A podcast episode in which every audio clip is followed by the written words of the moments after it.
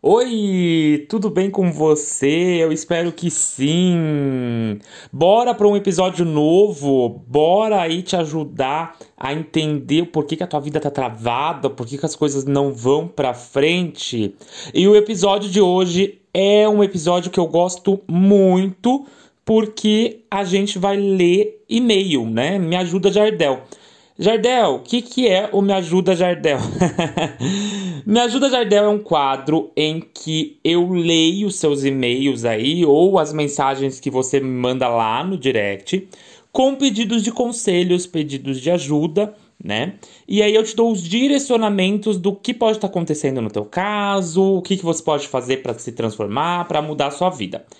Antes da gente ir de fato para a leitura do e-mail de hoje, eu gostaria de pedir para você que se você não segue ainda o podcast, aqui em cima tem um botão para você seguir e também tem um botão para você avaliar, tá? Então avalie o podcast, dá-lhe as cinco estrelinhas, não te custa nada, mas me ajuda muito a continuar produzindo conteúdo de qualidade aqui para você, ok?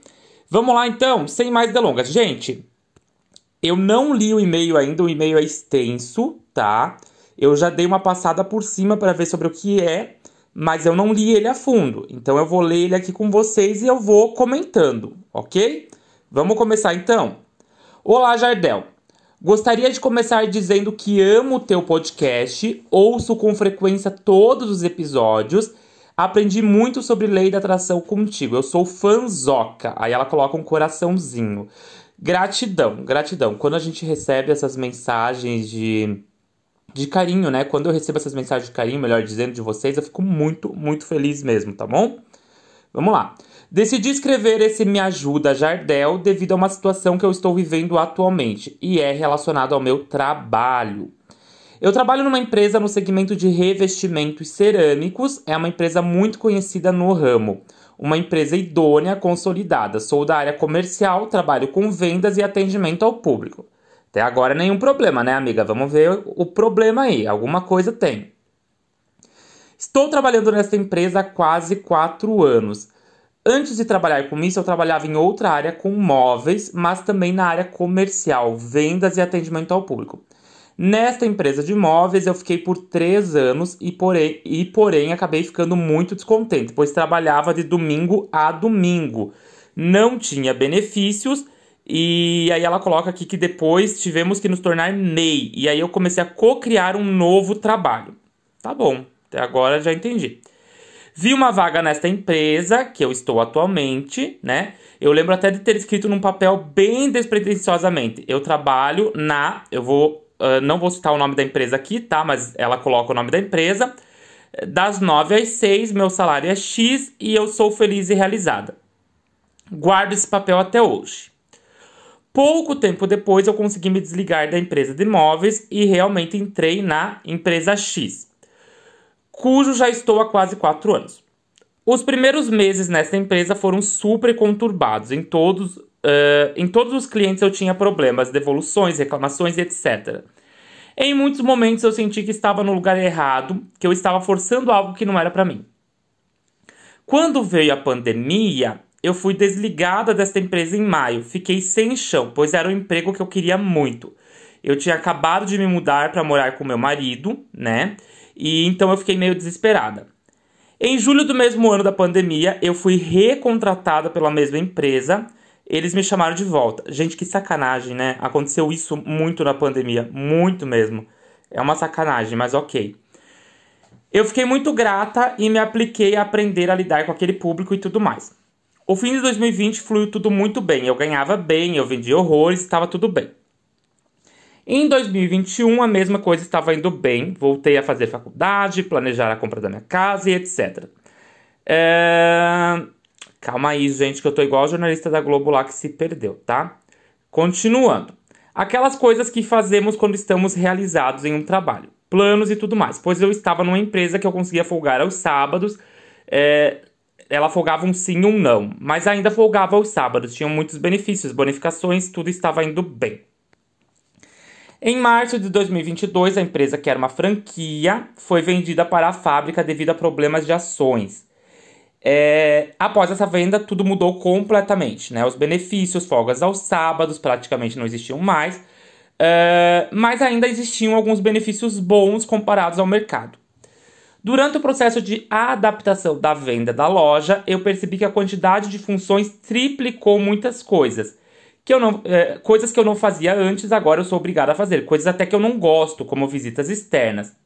Acho muito humilhante, pois a maioria das pessoas não querem receber vendedores, ninguém gosta. Enfim, esse ainda é o menor problema. Tá acabando, gente, tá perto. Vamos ver qual é o maior problema agora. Nessa mudança tivemos uma alteração na gestão da loja. Também no início foi difícil, mas conseguimos nos adaptar. Meses depois, esse gerente saiu e entrou mais um. Esse terceiro gerente tinha claramente problemas psicológicos ele era abusivo, do tipo que nas costas dos superiores fazia e falava coisas e na frente deles maquiava toda a situação a favor dele. Ele não se dava bem com a coordenadora e nisso o, cliente, o clima do ambiente de trabalho se tornou um caos. A loja não estava mais vendendo tão bem em alguns momentos, achamos que ela ia fechar devido à má gestão do, te, do, do mesmo, né? Algum tempo depois trocou novamente essa gestão, ou seja, foram quatro gerentes em um ano e eu fui sobrevivendo a todas. Nessa última gestão, vejo que é um pouco mais agressiva, não temos mais folgas, trabalhamos muito mais, porém a loja voltou a vender e passamos a nos adaptar melhor a essa nova gestora. Nesse meio tempo, com tantas mudanças, eu senti que precisava de terapia. Que bom que tu foi pra terapia, né? Porque tua cabeça deve ter ficado um caos aí, né? Com toda essa mudança. É, precisava de terapia porque o trabalho estava me consumindo. É, eu chegava em casa e não me desligava, eu vivo exausta, não tenho mais energia para nada, estava ansiosa, engordando, ficando antissocial. A terapia me ajudou e ainda ajuda muito, porém não consegui mudar tudo o que eu gostaria. Minha terapeuta é a primeira a me dar apoio a sair do trabalho. O ponto em questão, agora a gente vai saber o problema, é que depois de passar por tudo isso, todas essas mudanças, eu estava me sentindo esgotada e eu tinha definido que ia mudar de emprego e ia procurar com algo com mais qualidade de vida, com algo que eu não vivesse sob pressão e, e que não fosse só com vendas. Eu tinha estabelecido até ficar até minhas férias, que seria agora em agosto. Agosto chegou e eu estou cogitando a ficar até finalizar o ano, pois agora no segundo semestre é quando vendemos mais e conseguimos faturar uma grana melhor. Então resolvi te escrever para ver se você me ajuda a entender se eu re realmente estou presa nesse ciclo. Me ajuda. Um beijo, agradeço a leitura. Se você responder, vou ficar muito feliz. Estou respondendo. Vamos lá. Uh, olha, eu entendo a, algumas questões, tá? A primeira delas é: uh, se você tem essa consciência de que vende mais agora no segundo semestre, é, é algo bom, né?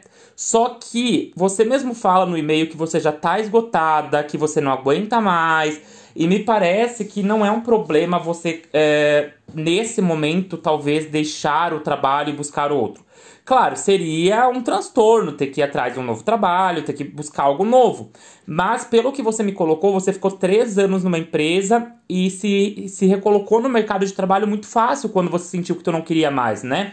Então, você foi para um, um novo trabalho muito fácil. E esse trabalho uh, já aconteceram várias coisas. Eu fiquei chocado ali na, na, parte da pandemia. Por mais que eu saiba que aconteceu com muitas empresas, mas eu acho muita sacanagem isso por parte da, da gestão da empresa demitir os funcionários, né?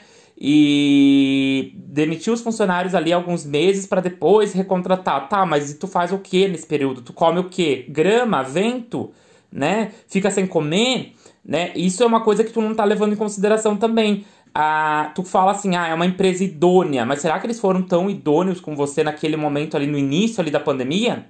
Né? Eu acho que o primeiro ponto ali que me marcou é que tu não tá relevando em consideração. O segundo ponto é a questão de que talvez você já tá tão esgotada mentalmente com esse trabalho, né?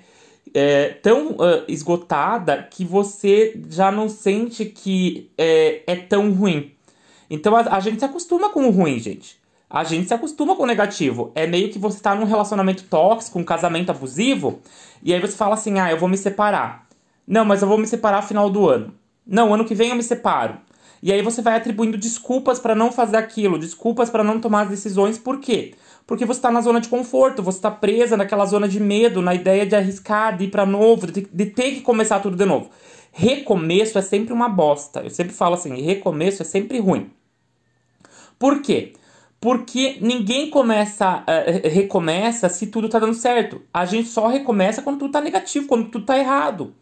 A gente só recomeça quando a gente tá infeliz, quando a gente tá insatisfeito.